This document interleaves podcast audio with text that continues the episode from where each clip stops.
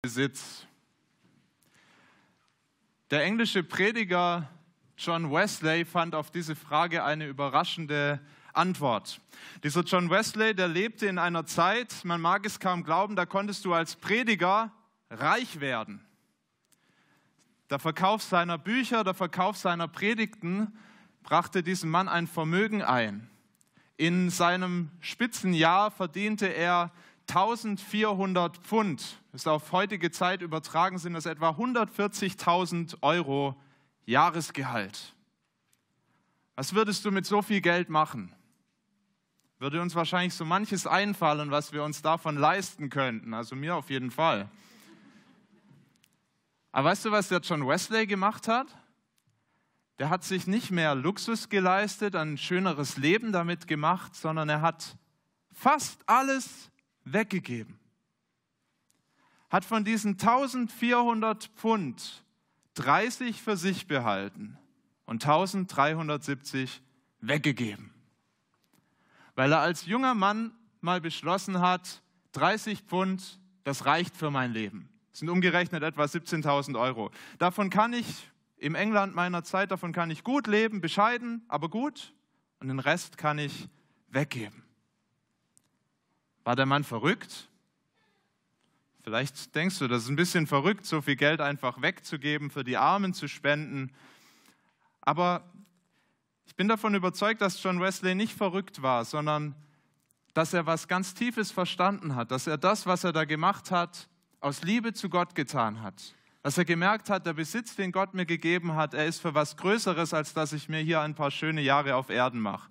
Und er hat weggegeben. Ich finde diese Einstellung zum Geld sehr beeindruckend und ich gebe zu, dass ich davon sehr weit entfernt bin. Vielleicht beeindruckt dich das auch und du denkst, das könnte ich ja nie. Vielleicht denkst du, das ist ein frommer Spinner gewesen irgendwie, dieser Wesley. Aber was, wenn dieser John Wesley wirklich viel mehr verstanden hat, als wir so oft darüber, warum ein Christ Besitz und Geld hat? Was, wenn er wirklich verstanden hat, wozu Gott uns eigentlich Wohlstand schenkt, dass wir nämlich nicht immer ein schöneres Leben davon haben, sondern dass wir großzügiger im Geben werden.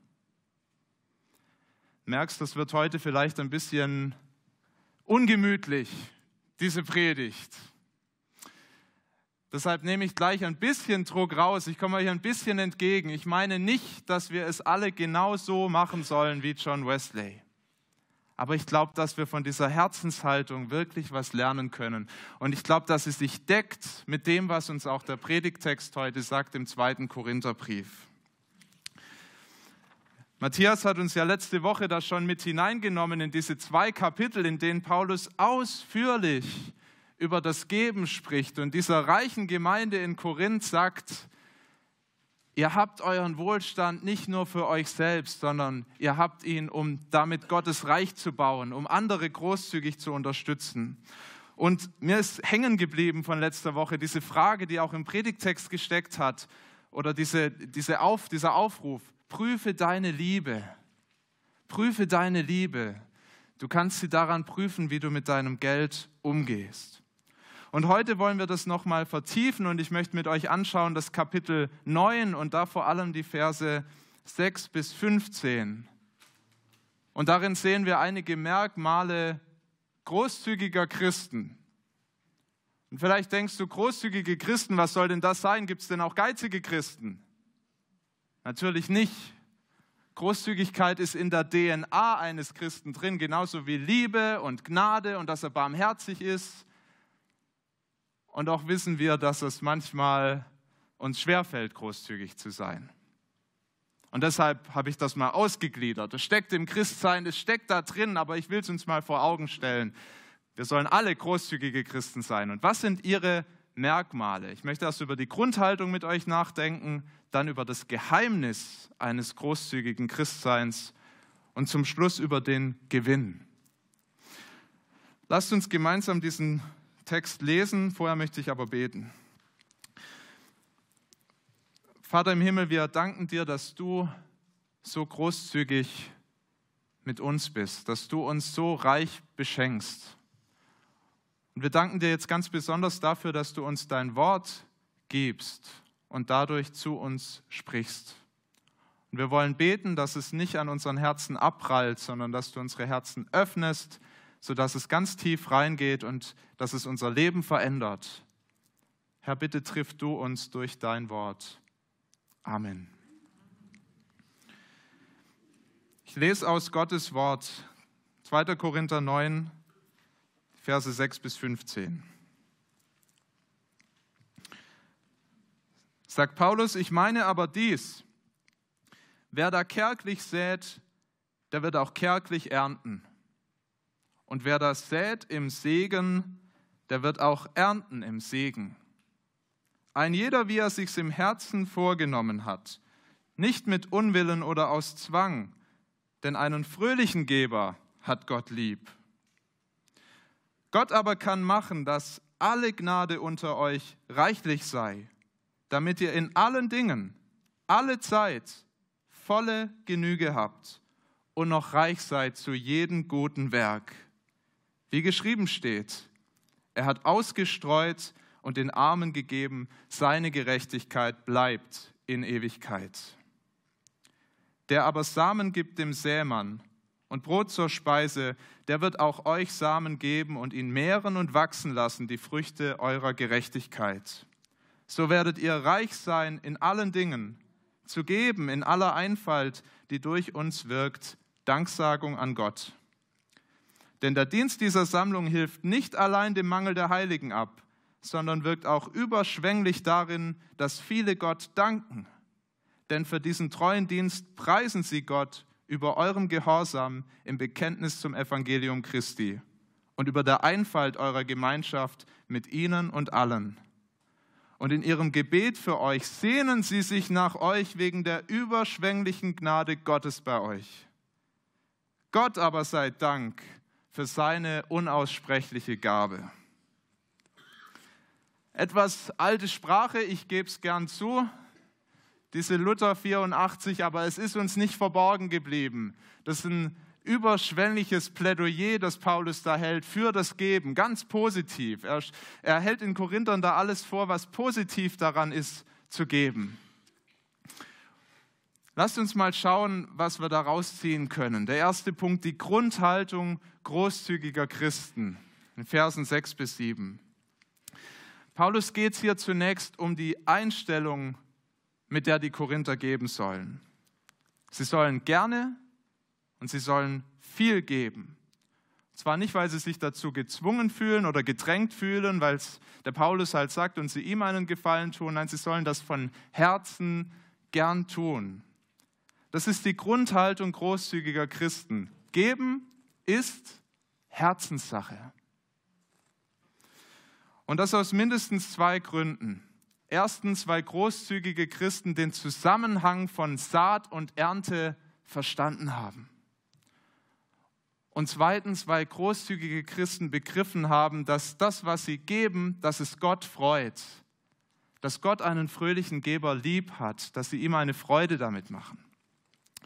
Schauen wir zuerst auf den Zusammenhang von Saat und Ernte. Ein ganz einfaches Bild. Paulus sagt, wer kärglich sät, der wird kärglich ernten, wer reich sät, der wird reich ernten. Da musst du kein Bauer sein, um das zu verstehen. Verstehen auch wir Münchner, wir Städter ganz gut.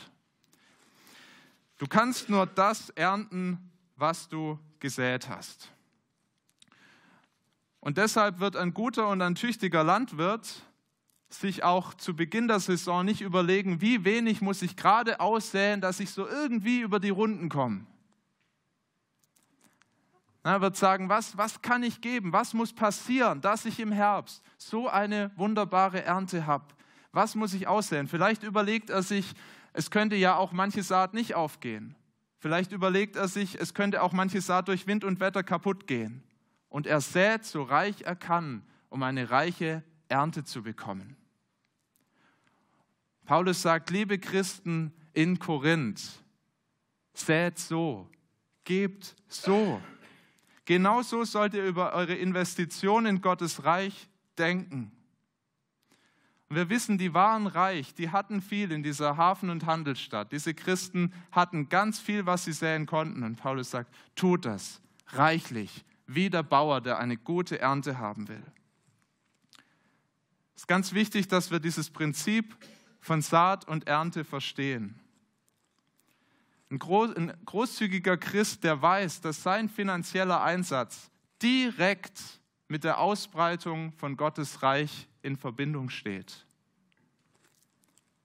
Er rechnet damit, dass das Geld, das er in die Gemeinde gibt oder das er Armen spendet, dass das Frucht bringen wird, dass es kein rausgeschmissenes Geld ist. Und deshalb investiert er nicht kärglich, nicht so das Nötigste, was er noch übrig hat, sondern reichlich, weil er mit dieser Frucht rechnet. Das heißt hier, sät im Segen und erntet im Segen. Kannst du diesen Segen sehen, den Gott schenkt, wo Christen großzügig investieren? Wir können das hier in unserer Gemeinde sehen, würde ich sagen. Schaut euch dieses wunderbare Haus an, mitten in München, wo Menschen regelmäßig zum ersten Mal das Evangelium hören, haben es vorher noch nie gehört wo hunderte Christen Woche für Woche am Sonntag und auch unter der Woche zugerüstet werden, um im Glauben zu wachsen. Ist möglich, weil großzügige Christen mal gesagt haben, ich investiere, ich gebe Geld, um dieses Haus zu kaufen und ich gebe Geld, um dieses Haus auch weiter zu erhalten. Wir haben als Gemeinde nicht nur einen Pastor, haben zwei Pastoren, haben eine Reihe von Pastoren in Ausbildung haben noch Gemeindeangestellte, weil Christen, weil ihr großzügig gebt. Und ich hoffe, ihr erlebt das manchmal auch als Segen. Wir haben als Gemeinde gesagt, wir wollen Gemeinden gründen, wir wollen woanders investieren, dass auch woanders das Evangelium verkündigt wird. Wir haben eine Gemeindegründung in München Südwest, wir haben eine im Osten, wo der Robin heute ist und predigt. Und wir sehen, dass dort Frucht entsteht sind alles Punkte, die ohne großzügige Geber schlicht nicht möglich wären und an denen wir jetzt schon sehen dürfen, wie Gott segnet, wenn Menschen großzügig geben. Die Saat geht auf. Motiviert dich das, noch großzügiger zu geben? Motiviert es dich vielleicht zum ersten Mal zu sagen, ja, da will ich dabei sein. Dafür will ich auch geben. Das lohnt sich. Es lohnt sich zu säen. Erkenn das Prinzip von Saat und Ernte. Dein Beitrag, Beitrag zählt und er ist so wichtig. Gib mit der Erwartung, dass Gott etwas Großes und etwas Wunderschönes daraus machen wird, wenn du es für ihn säst. Und lern darüber zu staunen, was er jetzt schon tut. Aber staun nicht nur drüber, sondern erwarte noch Größeres. So eine Erwartungshaltung, die hilft dir, großzügig zu geben, von Herzen zu geben. Ist aber nicht das Einzige, was wir in diesen ersten Versen sehen. Noch wichtiger als dieses Prinzip von Saat und Ernte ist nämlich, dass du es von Herzen für Gott tust. In dieser Gewissheit, wie Paulus das sagt, einen fröhlichen Geber hat Gott lieb. Das heißt umgekehrt, wenn du es für Gott gibst, dann machst du Gott eine Riesenfreude. Er freut sich wirklich darüber. Er hat das gern. Er liebt das, wenn wir großzügig sind. Es gibt manchmal in Gemeinden so diesen Spruch vor der Gabensammlung. Ich bin ganz froh, dass es den heute nicht gab. Ein Opfer muss ein Opfer sein. Das muss dir wehtun. Verstehe schon, was damit gemeint ist. Da sollen nicht die Münzen drin landen, sondern die Scheine, am besten grün, vielleicht auch lila. Und nichts gegen 500-Euro-Scheine im Klingelbeutel. Aber soll es nicht geben, weil es dir weh tut, sondern weil du Gott lieb hast. Weil du Gott eine Freude damit machst. Und so ein Geschenk, das tut nicht weh. Das gibst du von Herzen gern.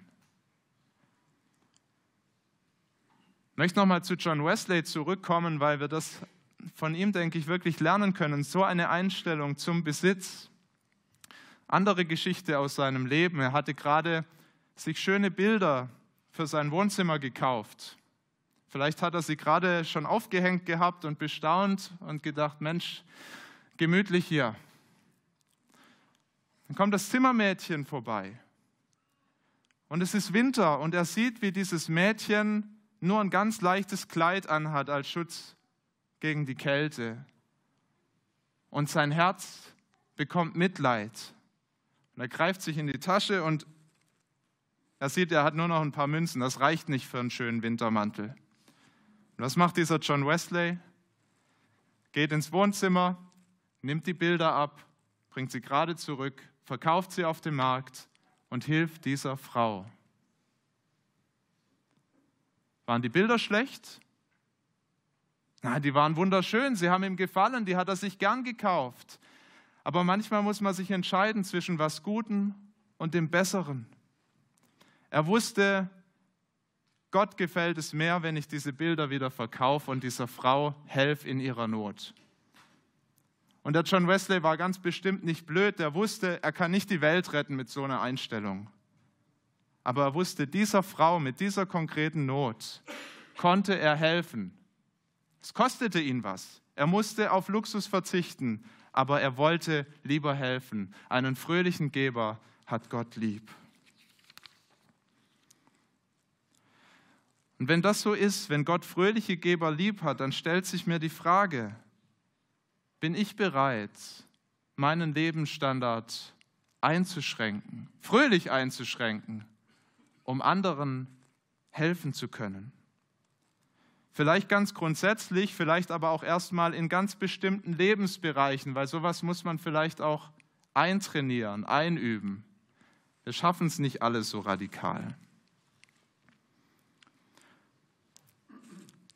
So eine Haltung ist riskant. Du riskierst damit was. Du riskierst vor allem Bequemlichkeit. Vielleicht den zweiten oder dritten Urlaub. Vielleicht so manchen Lustkauf bei Amazon, wo man so drüber und ach, das wäre noch schön angeklickt. Ihr kennt das vielleicht. Vielleicht riskierst du manches gute Essen und sagst, das will ich lieber weggeben. Ohne Verzicht kannst du nicht reich säen.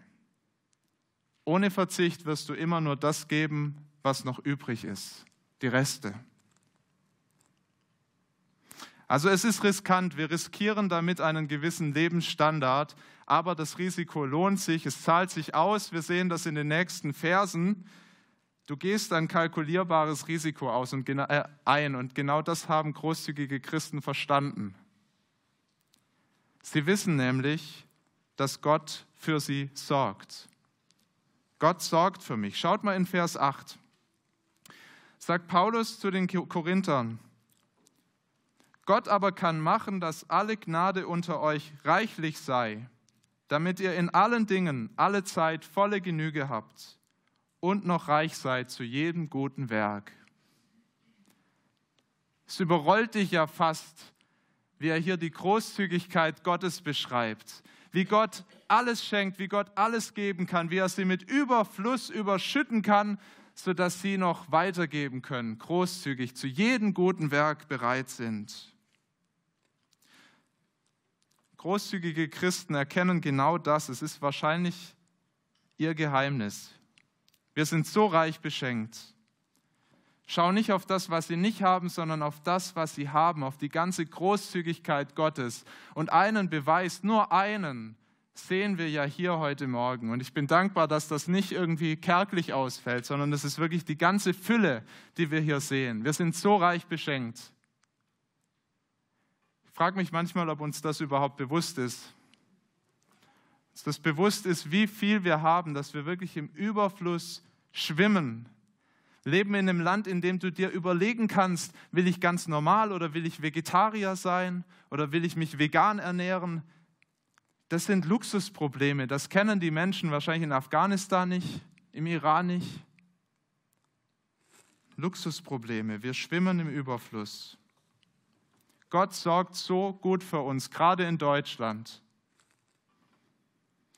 Genau damit rechnen großzügige Christen. Es gäbe noch viele weitere Beweise seiner Großzügigkeit. Sie rechnen damit und sie verlassen sich drauf. Jetzt denkst du vielleicht, Gott sorgt für mich, ist ja auch irgendwo eine Binsenweisheit. Das sagt man ja immer so schön. Das ist was für so Carvol-Kalender, um an die Wand zu hängen. Gott sorgt für dich. Aber weißt du, ein großzügiger Christ, der glaubt das nicht als Binsenweisheit, sondern für den ist das wirklich Lebensrealität. Der stellt sich da drauf. Der hat erkannt, das ist nicht was, was ich einfach nur mir vorsagen kann, vorsagen soll, sondern das ist was, worauf ich mich stellen muss, was ich ausprobieren muss.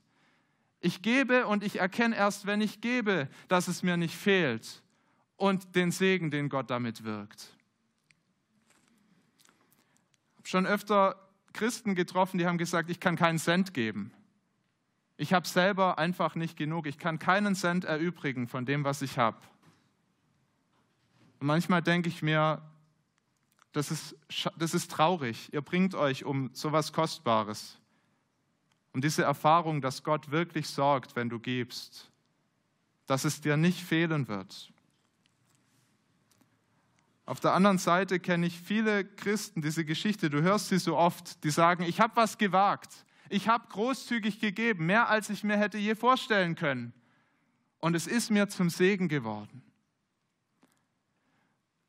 Die Geschichte höre ich so oft, dass Menschen sagen, ich habe gegeben und dann wunder, auf wunderbare Weise wirklich kam im unmittelbaren Anschluss irgendwo wieder Geld rein. Sei es ein unerwarteter Bonus, sei es, dass die Verwandten was rübergeschickt haben, sei es, dass es sogar eine anonyme Spende gab. Es läuft nicht immer so, aber immer wird ein Christ, der gerne gibt zu Gottes Ehre, erleben, dass es ihm selber zum Segen wird und dass Gott treu versorgt.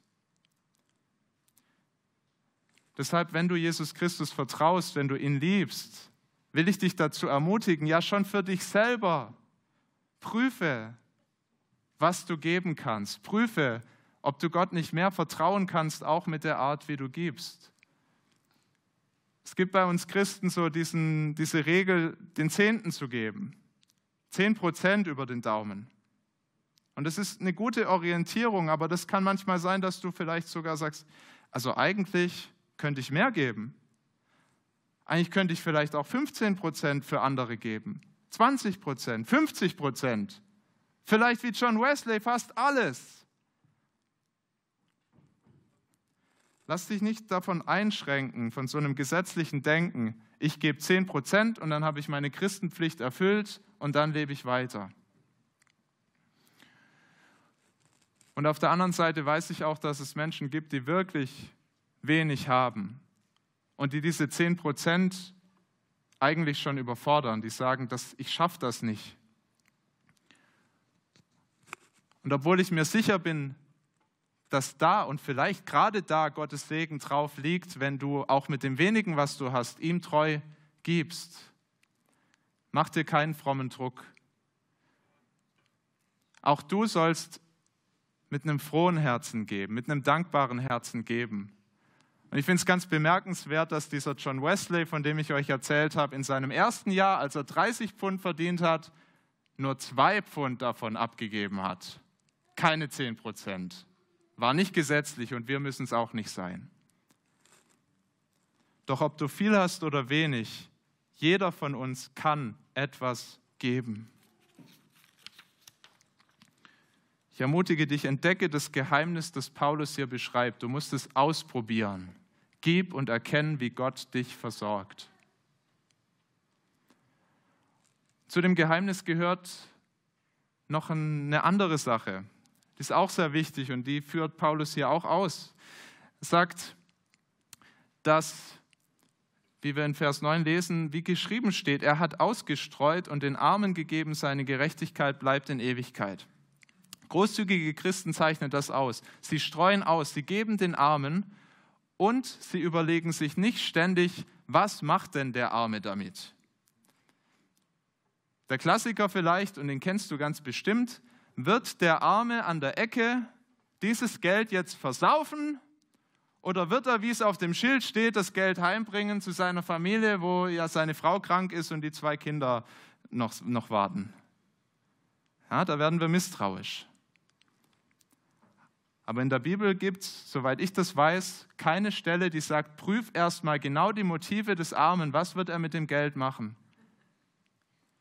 Wenn du so durchs Leben gehst, dann wirst du unter Umständen nie was geben, weil es könnte ja immer was Schlechtes damit passieren. Ich weiß, manche geben deshalb nicht in die Gemeinde, weil sie sagen, ach, die Gemeinde, vielleicht macht die ja was Blödes damit.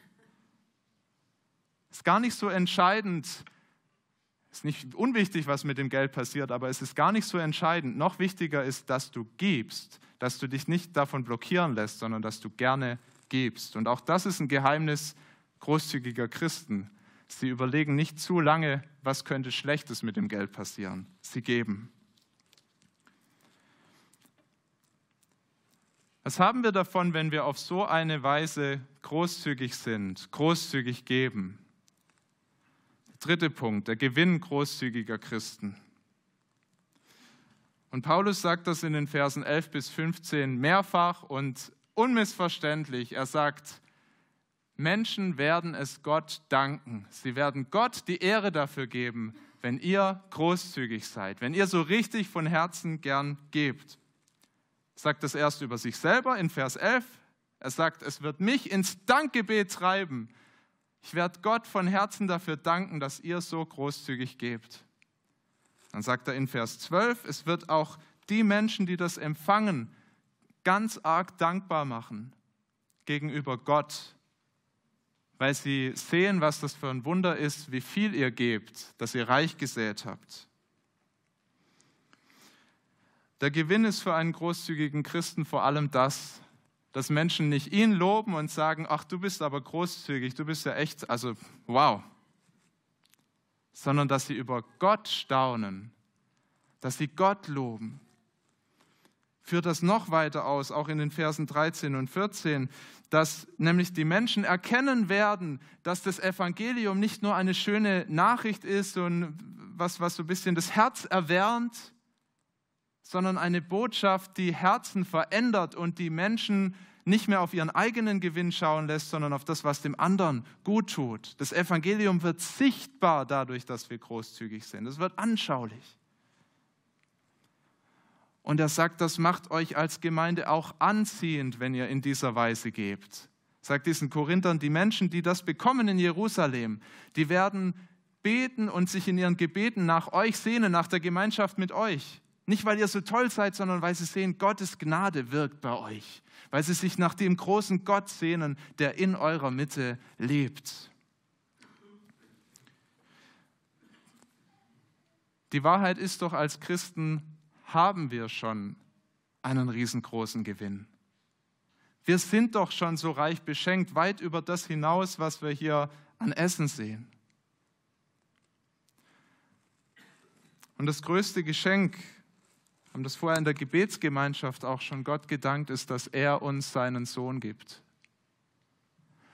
Dass er unsere Not sieht, unsere Schuld, die wir bei ihm haben. Weil wir bekommen so viele Segnungen von Gott, aber der natürliche Mensch, der sagt sich, die Segnungen nehme ich gern, aber du Gott bist mir egal. Was wäre, wenn Gott uns diese Segnungen in Rechnung stellen würde? Könnten es nicht bezahlen, es wäre lächerlich sind so hoch verschuldet bei diesem Gott, der es so gut mit uns meint. Und dann sagt dieser Gott aber nicht, bezahlt das, weil er weiß, wir können es nicht, sondern er sagt, ich bezahle das.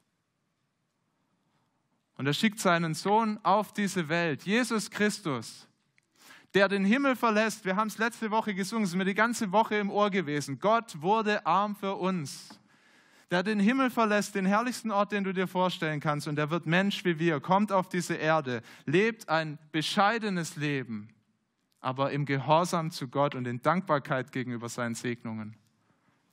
Und dann lässt dieser Jesus sein Leben am Kreuz. Er gibt das Kostbarste, was er hat, damit alle, die an ihn glauben, diesen Schatz auch bekommen. Auch die Schätze des Himmels erben. Wir sind so reich beschenkt. Glaubst du das? Glaubst du, dass Jesus dir den größten Schatz auf Erden und für alle Ewigkeit gibt?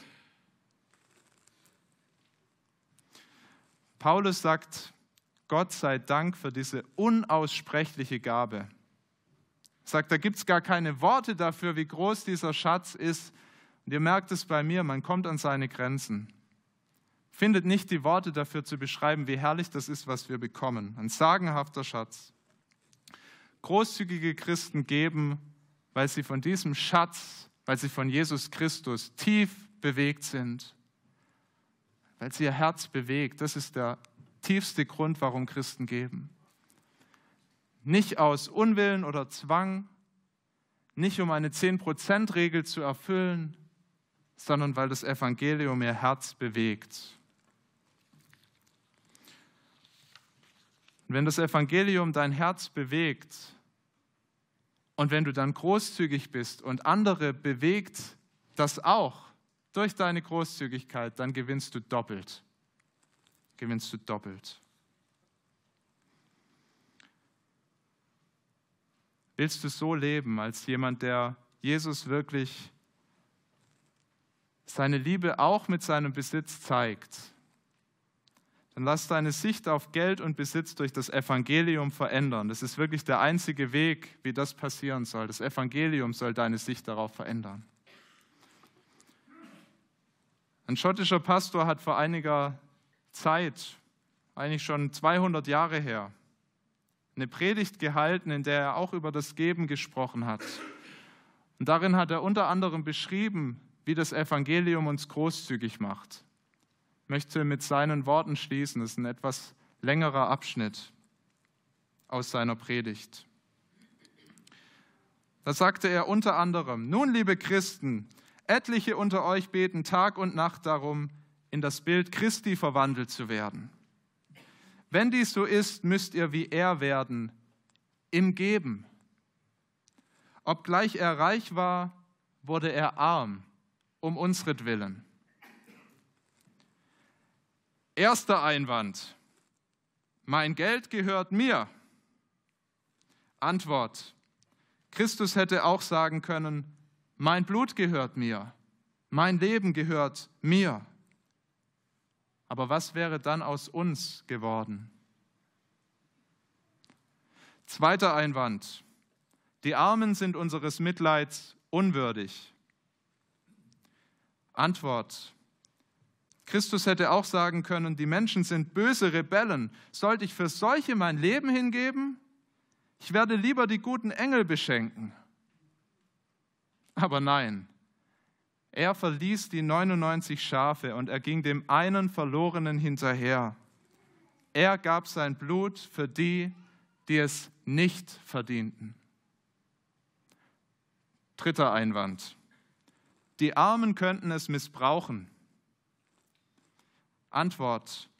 Christus hätte dasselbe sagen können und das mit viel größerem Recht. Christus wusste, dass Tausende sein Blut unter ihre Füße treten werden dass die meisten es verachten würden, dass viele es als Vorwand nehmen würden, um nur noch mehr zu sündigen. Und dennoch gab er sein Blut. Oh meine lieben Christen, wenn ihr wie Christus sein wollt, so gebt viel, oft und reichlich den Niederträchtigen und Armen, den Undankbaren und Unwürdigen. Christus ist herrlich und glücklich und ihr werdet es auch sein. Denkt an seine Worte. Geben ist seliger als nehmen. Ich bete. Vater im Himmel, wir wollen dir von Herzen dafür danken, dass du uns so reich beschenkst. So reich, dass wir mit Paulus sagen müssen, es ist eine unaussprechliche Gabe. Und wir merken an der Art, wie wir leben, dass wir es noch nicht in der Tiefe verstanden haben und dass wir auf einem Weg sind. Vater, ich möchte dich darum bitten, dass wir das Evangelium immer tiefer begreifen und dass es unsere Herzen bewegt. Ich möchte das heute besonders für unseren Umgang mit unserem Besitz bitten, Herr, dass wir erkennen, wie wir für deine Sache geben können, dass du jedem von uns zeigst, was diese Botschaft für unseren Umgang mit Besitz bedeutet. Danke, dass alles von dir kommt, alles Geld, was wir haben, aller Wohlstand und dass du uns frei machen kannst, ihn zu teilen. Zu deiner Ehre beten wir das. Im Namen Jesu. Amen.